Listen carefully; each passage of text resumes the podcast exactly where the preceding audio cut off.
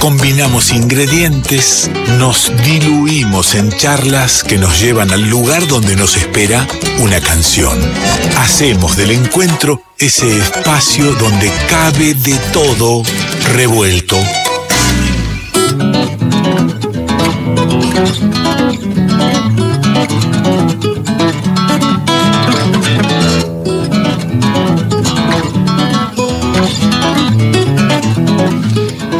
Siempre es un gusto cuando el, el, tipo anda por la noche del microcentro porteño y se acuerda que hay una radio, Maipú 555, decide entrar, toma el pasillo que lo lleva directamente al estudio Mercedes Sosa de la Folclórica Nacional. Sabemos que podemos hablar, vaya uno a saber de qué, pero puede ser de todo, con Alejandro Suarman. Bienvenido, amigo. Muchas gracias, buenas noches. ¿Qué ¿Cómo tal? está? ¿Todo bien? Sí, yo entro acá porque sé que hay buen vino, buena charla. Intentamos lo que salga. A esta hora casi todo es bueno si está eh, dado con cariño, ¿no? Sí, sí, sí, que siempre este suele ser mucho, abundante en este ámbito. Traes dos libracos que Sí. eh, podría llevar, no sé, media vida No, la lectura de todo eso. yo estoy procurando eh, cometer un delito, ir preso y que me condenen, por ejemplo, a 20 años. Entonces uno termina todos los libros Todos los libros empezados. pero no, no creo que el costo va a ser muy alto. Sí, le aseguro que seguir sí. en libertad. Sí, son este eh, muy buenos documentos históricos. si quiere, para la audiencia, los cito, los nombres. Pero claro, cítelos porque... Sí, uno es, es un, un, un libro de una historia. Ambos autores son mexicanos. Enrique Krause, Biografía del Poder, Caudillos de la Revolución Mexicana de 1910 a 1940, Tusquets Editores. Y el otro es de un gran historiador actual, perdón. Sí, este, cuestiones de micrófono, ¿no? Sí, claro, usted hábleme ahí recto. Porque el tipo baja la cabeza y empieza a leer. Y claro, se- no, no, no. Se, se me va de plano. Espere, lo pongo así, mire. Ahí está. Paco Ignacio Taibo II, Pancho Villa, una biografía narrativa, un precioso libro. Usted lo ve así grande, un bodoque este, inabordable, pero es muy ameno, tiene mucha información, está muy documentado. Y en ambos casos, si bien el de Enrique Krause es más amplio, porque eh, este, hay mm, breves semblanzas, sí, semblanzas, biografías de, de algunos personajes extraordinarios de la Revolución Mexicana, este, mm, eh, Francisco I. Madero, eh, Emiliano Zapata, bueno, Álvaro Obregón, Abraham González, en fin. Eh, hoy justamente el protagonista de nuestra columna de hoy de Todo Revuelto es, yo diría, el personaje principal eh, de eso que, que se constituyó y que, que para la historia del siglo XX conocemos como la Revolución Mexicana. Eh, ¿Sabe que cuando, Sí. cuando me, me tiró solo la punta, que es lo que suele decir, yo voy a pasar por ahí, voy a hablar de, de Pancho Villa, la Revolución Mexicana. Y yo dije, qué lindo que, que podamos destinar un, un- un rato para la charla con la palabra revolución. Que es una Sí, palabra que por ahí está eh, en, en desuso, imposible, soñadores, utópica, lo que fuera. Pero ocurrió, está hablando del siglo XX, Claro. no, no está hablando de hace tantísimo tiempo, ocurrió en Latinoamérica. Claro.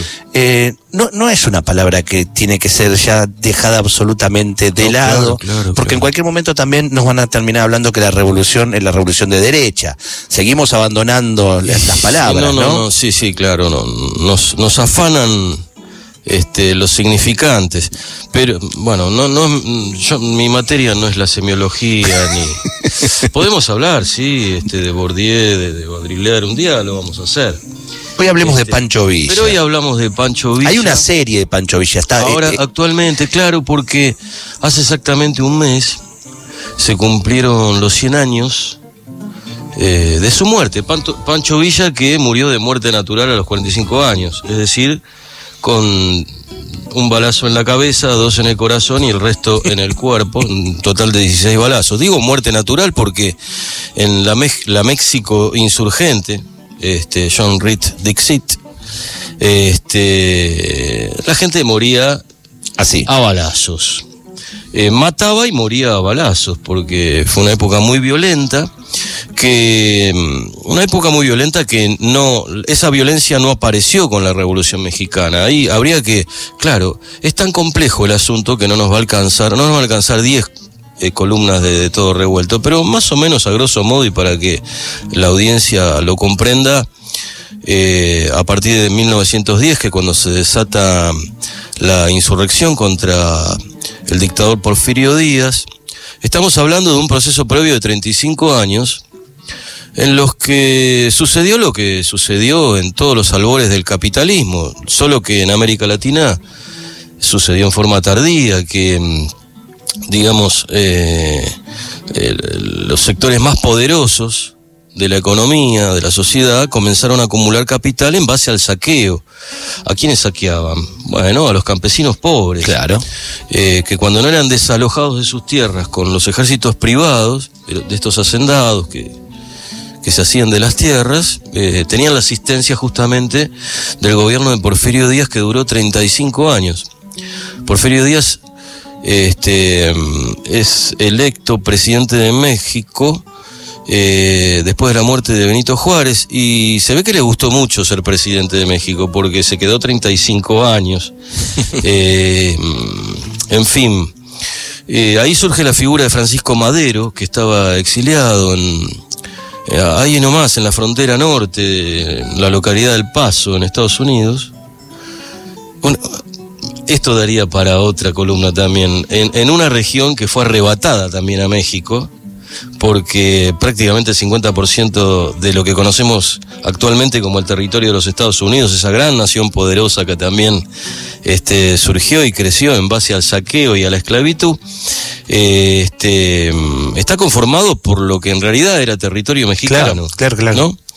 Eh, pero bueno, volviendo al tema, Francisco y Madero, un intelectual, un hombre, un, un burgués, diríamos hoy, un progresista. ¿No? Ahí está. Bien. Eh, pero no, un hombre con ideas. Está bien, un burgués, un progresista fue, fue la- ayer me, decían que, Sí. che, todavía, eh, me dicen, vos, vos usás la palabra burguesía, ¿cómo la, ¿Y qué- la- qué- qué por qué otra sería palabra se a mí me salió reemplazar? decir progresista, Sí, sí, una- pero algo más con progresista, porque hoy se le dice progresismo a muchas cosas.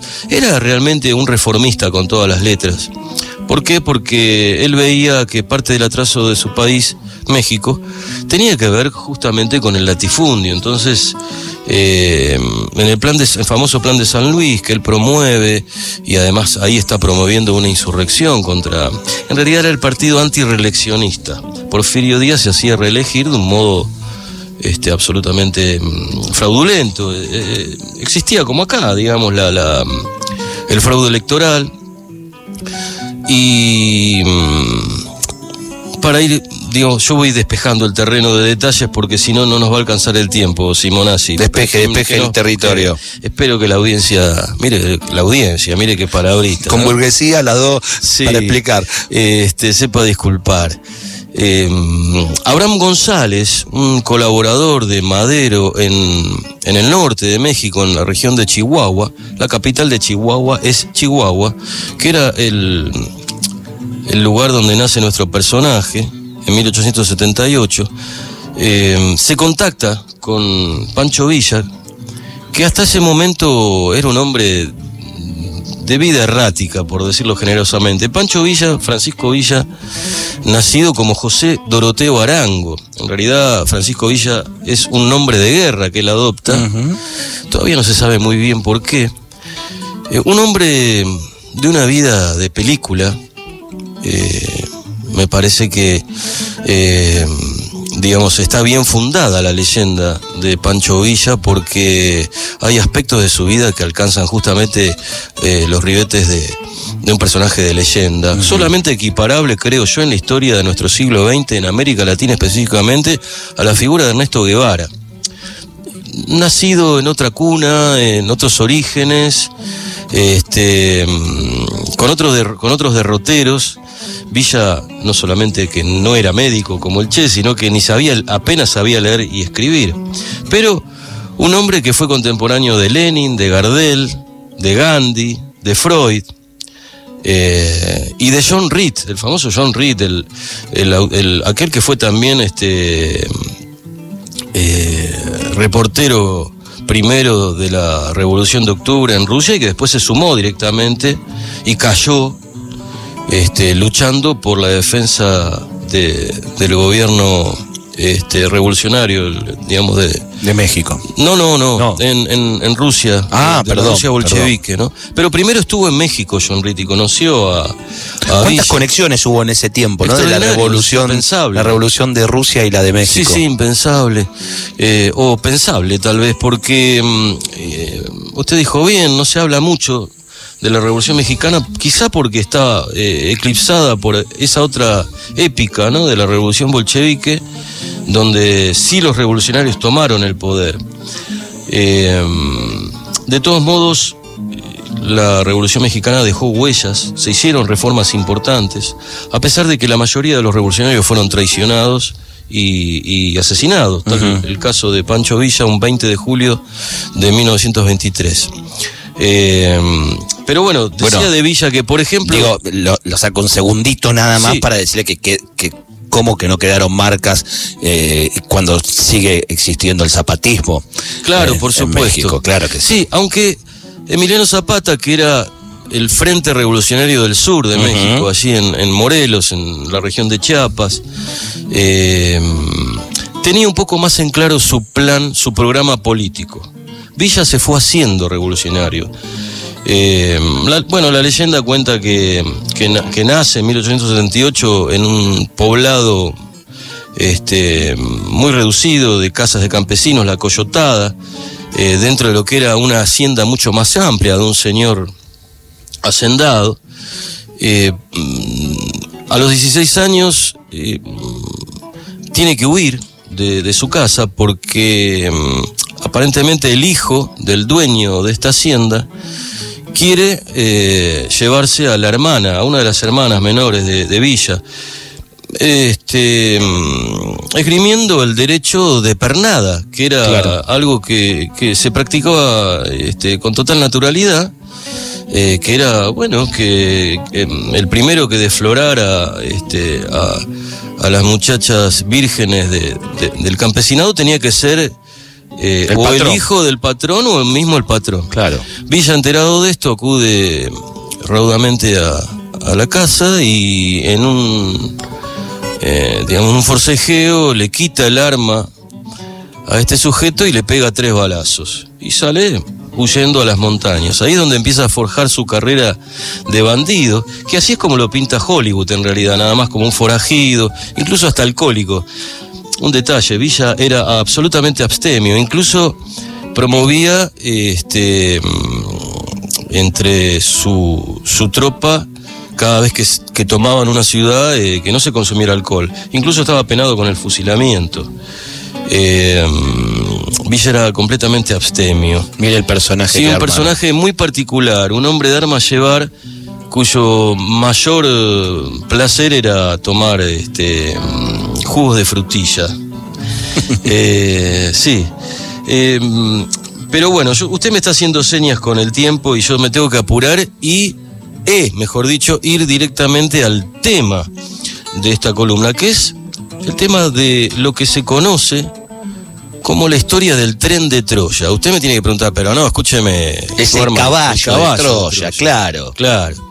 Este, soy como Iorio, ¿vio? Ahora usted pregúnteme, ¿por qué, eso? ¿Por ¿Qué, qué le un pasa tren de Iorio? ¿Qué hicieron? ¿Un tren de, un tren de madera? La cosa es así. Eh, eh, triunfa con la primera toma de Ciudad Juárez, también en el norte de, de- de México. Ahí ya cuando Villa entra, eh, se sube, valga la redundancia, al tren de la revolución, este, mm, motivado y, mm, y admirado por los planteos de Francisco Madero.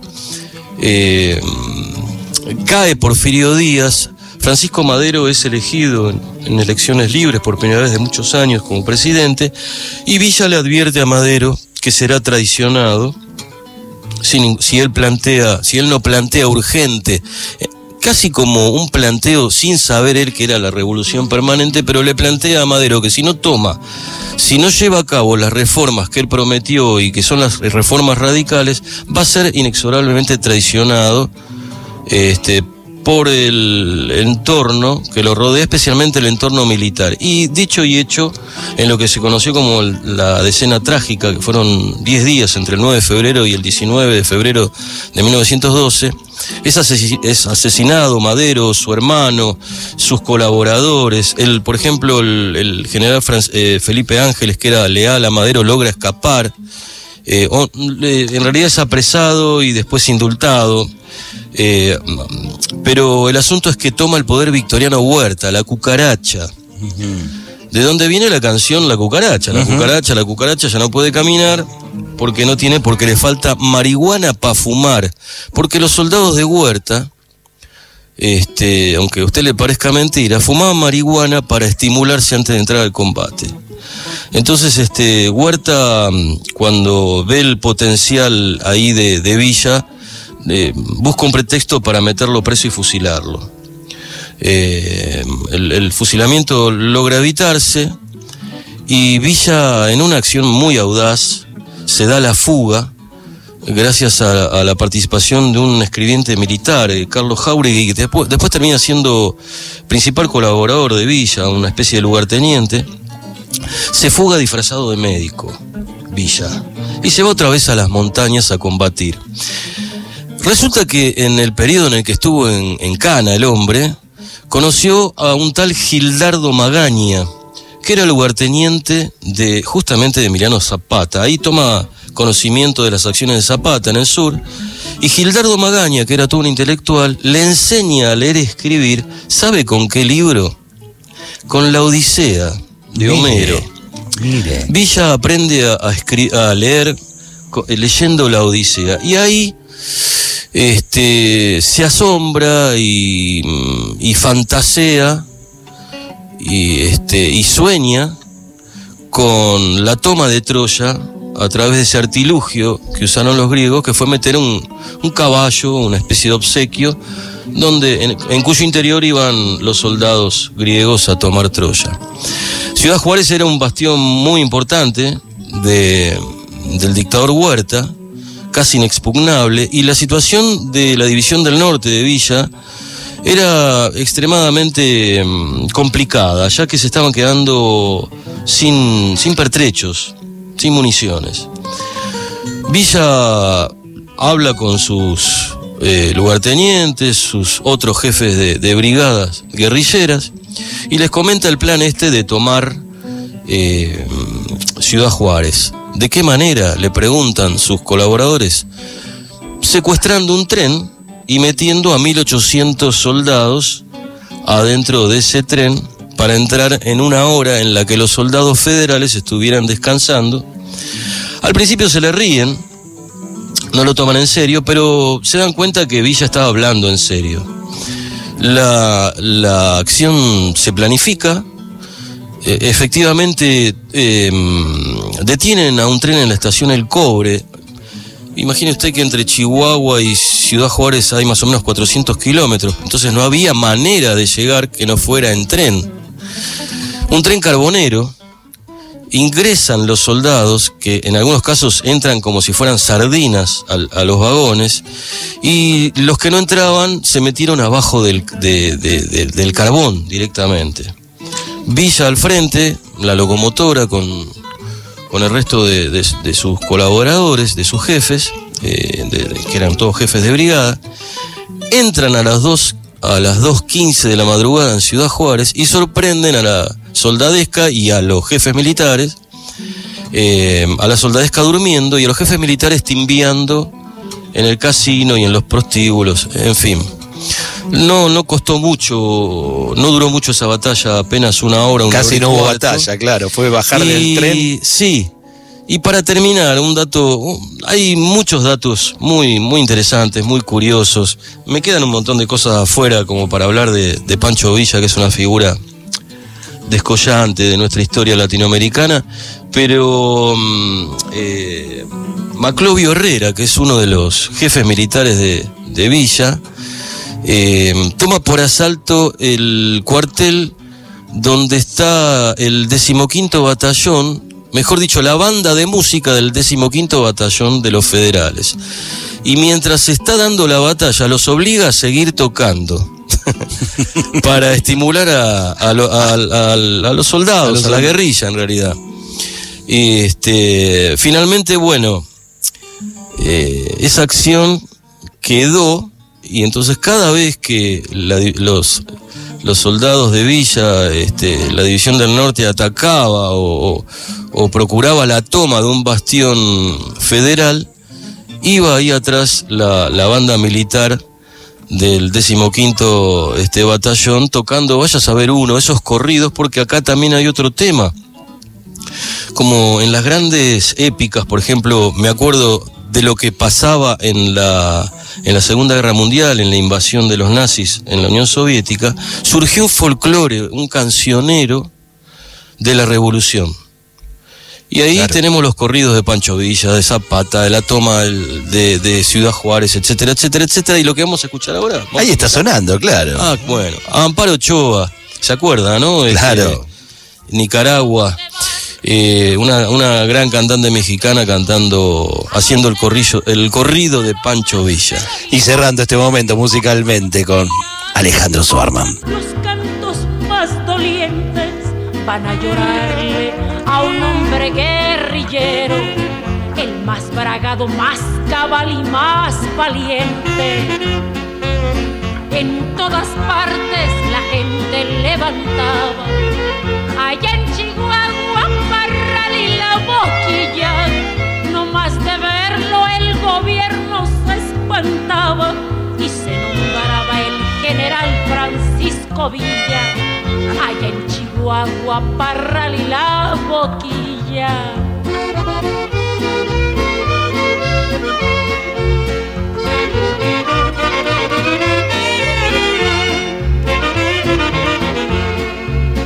Ni falta que hace que ahora los potentados pongan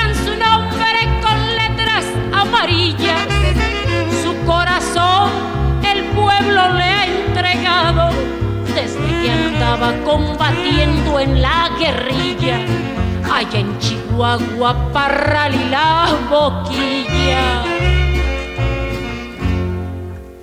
Al ver el campo tan triste y solitario,